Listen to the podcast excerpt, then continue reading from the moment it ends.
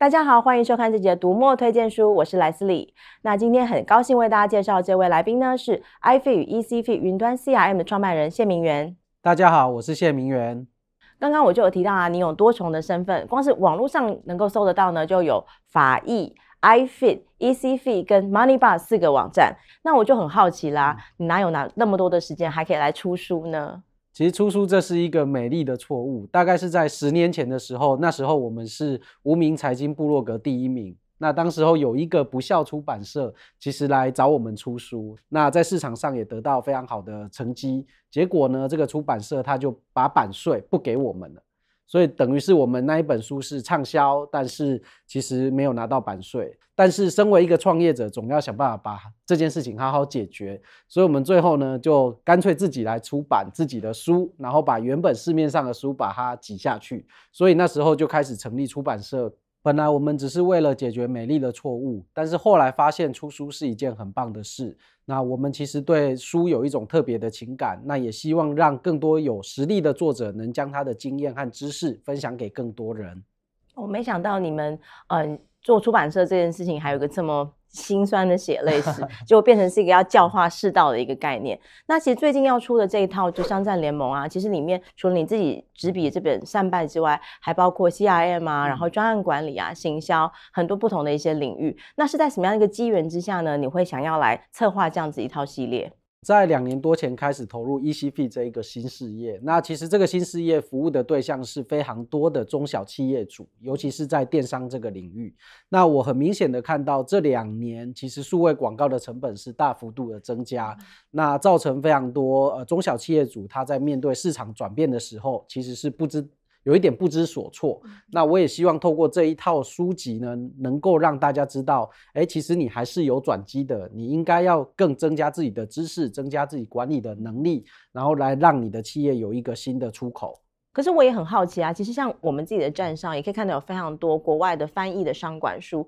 那这些书不能直接就拿来用吗？呃，我觉得国外的商管书其实原理原则我觉得可以参考，但是在应用在台湾市场其实要特别小心。例如说，很多我们在看网络的书籍都是在戏谷或者是在北京为主，那其实它跟台湾最大的不一样，第一个市场规模。差异非常多。例如说，你做一个 APP，在呃中美这两个国家，基本上你可能用户几千万人都有可能，但是在台湾，你只要有一百万用户，就是一个非常顶尖的 APP。但是你的营运成本其实是可能是类似的。那第二个当然就是在资金资金的取得，其实难易度是差别非常大的。所以在读国外书的时候，其实你要特别的小心，要去思考说是不是适合台湾这样的市场。那其实你看，你刚刚讲到了，就是网络其实带来一个很翻天覆地的影响。有些人的生意因为网络而覆灭，可是也有更多的人其实是透过这个网络得到更好的商机。可以给我们举个例子吗？好，我推荐一本书是《打造三百六十度呃行销产品力》这本书，里面有一个个案，我觉得非常精彩。这间披萨店叫做刻意直火披萨。那其实它是从实体的店面开始，再结合线上的外送餐点。来做出一个新的商业模式，例如说，他在十一点到十二点之间，原本这个一个小时可能是在备料，但是他其实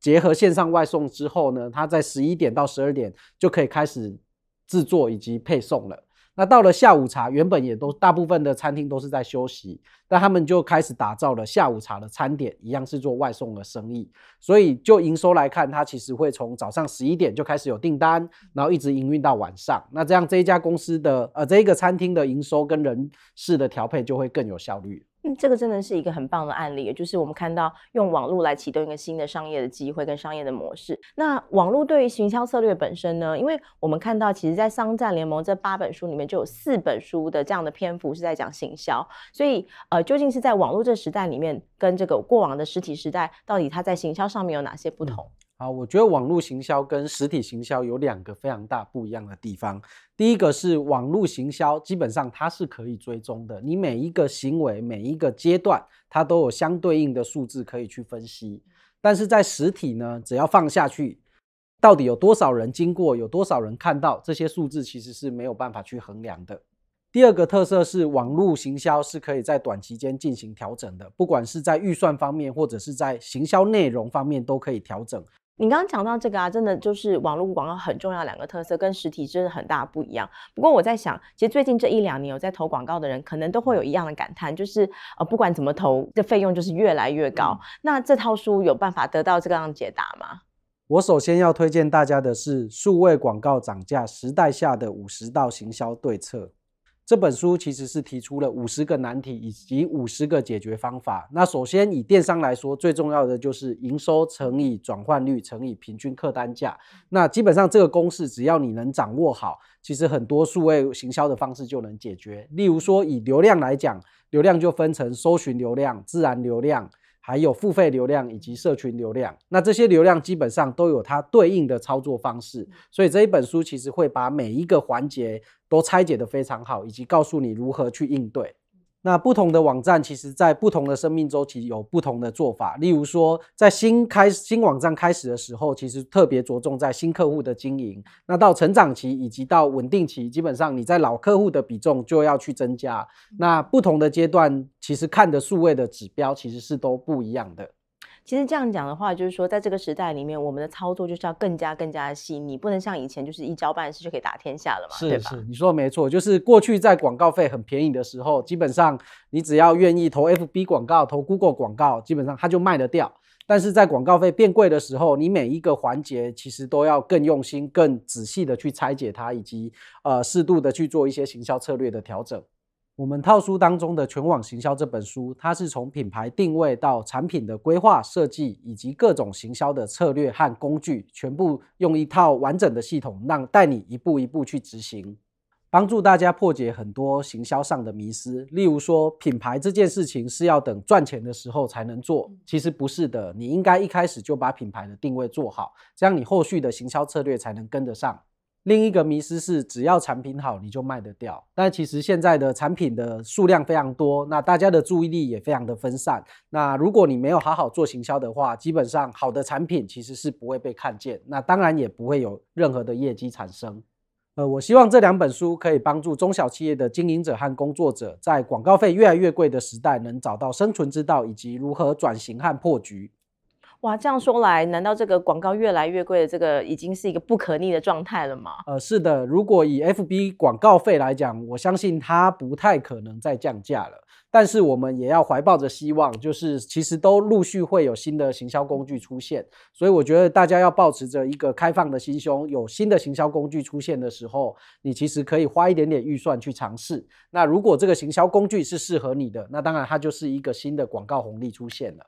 这时候我要推荐大家阅读《流量新红利时代》这本书。那这本书其实它强调了两个很大的重点。第一个是我们要改变观念。过去可能我们都会觉得说，广告我投放下去，诶，马上就转成订单，就有营收。那只要我不断的找新产品，不断的投放广告，业绩就会成长。但是在这个时代，基本上我觉得这个已经不可行。那大家要认清这个现实，观念要改变成以客户终身价值去思考你的广告策略。也就是说，你必须从客户开始有动机想看文章的时候，到他直接下单成为你的客户，以及老客户 CRM，你要如何去跟他有更多的互动接触，以及推荐他再次销售，才能创造出你更好的营收。第二个，我要先问大家的是，你买便当的时候，其实是便当好吃还是便当便宜？你觉得呢？应该是应该好吃吧？哎、其实是你肚子饿了。所以这件事情告诉我们的是，大家在思考流量这件事情，其实要从动机开始。也就是说，当客户想要什么的时候，你就要开始跟他接触，所以才能完整的做好整个用户终身价值这一个旅程。那其实今天在访谈一开始我们就讲到，这整套书呢，它都是紧扣了网络时代这样子一个关键。那我很好奇，就是说，究竟在这个网络时代跟过往这种一卡皮箱走天下这样子的经营方式，到底有哪些不同？好，首先我觉得过去的一卡皮箱比较像是 B to B 的呃商业模式。那这个我推荐这本书是，其实你正在做商业开发。那商业开发也就是所谓的 BD，在新创早期的 BD，它主要的职能是。行销还有产品经理，因为你的公司知名度不高，客户也没看过你的产品，所以这时候的工作重点是如何让客户知道你的产品，而且信任你，愿意开始使用你的产品。在成长阶段的 BD，它最重要的任务是销售还有公关，帮助企业的营收更快速的成长。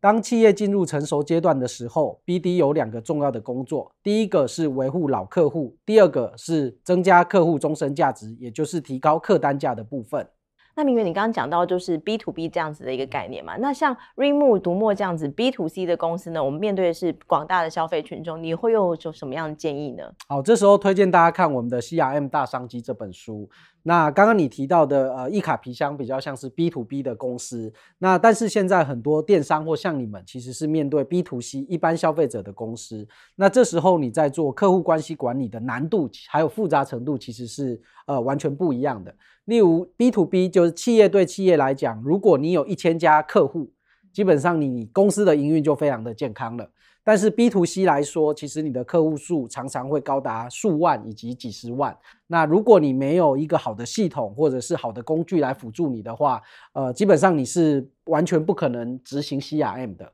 因为 Excel 只要一万笔订单，基本上你的电脑就会卡住，完全做不了。所以这也是过去为什么大家在谈 CRM 的时候，其实通常只会提到观念，但是没办法去执行，因为在系统工具上就遇到很大的难题的。所以其实这个也也是一个很好玩的一个概念，就是说过往大家是一个一一卡皮箱，然后里面装着各式各样这个商人需要的东西，到各各地方去推广。可是在这个网络时代呢，我自己的感觉是，你这一套商战联盟就好像是这个时代的一卡皮箱，所有的策略跟这些智囊呢，都在这个这套书籍里面了。那回头来再讲，就是你自己的这这本书《善败》，其实我还蛮好奇的，你。过往各个不同的这个创业经验都是很成功啊，为什么反而会用失败来当你的主题？这不太 make sense。呃，其实我我自己在创业的时候，呃的做法跟别人不太一样，就是可能大家在媒体里面都会常常听到说，呃，你一定要破产，然后东山再起，然后背水一战成为传奇人物。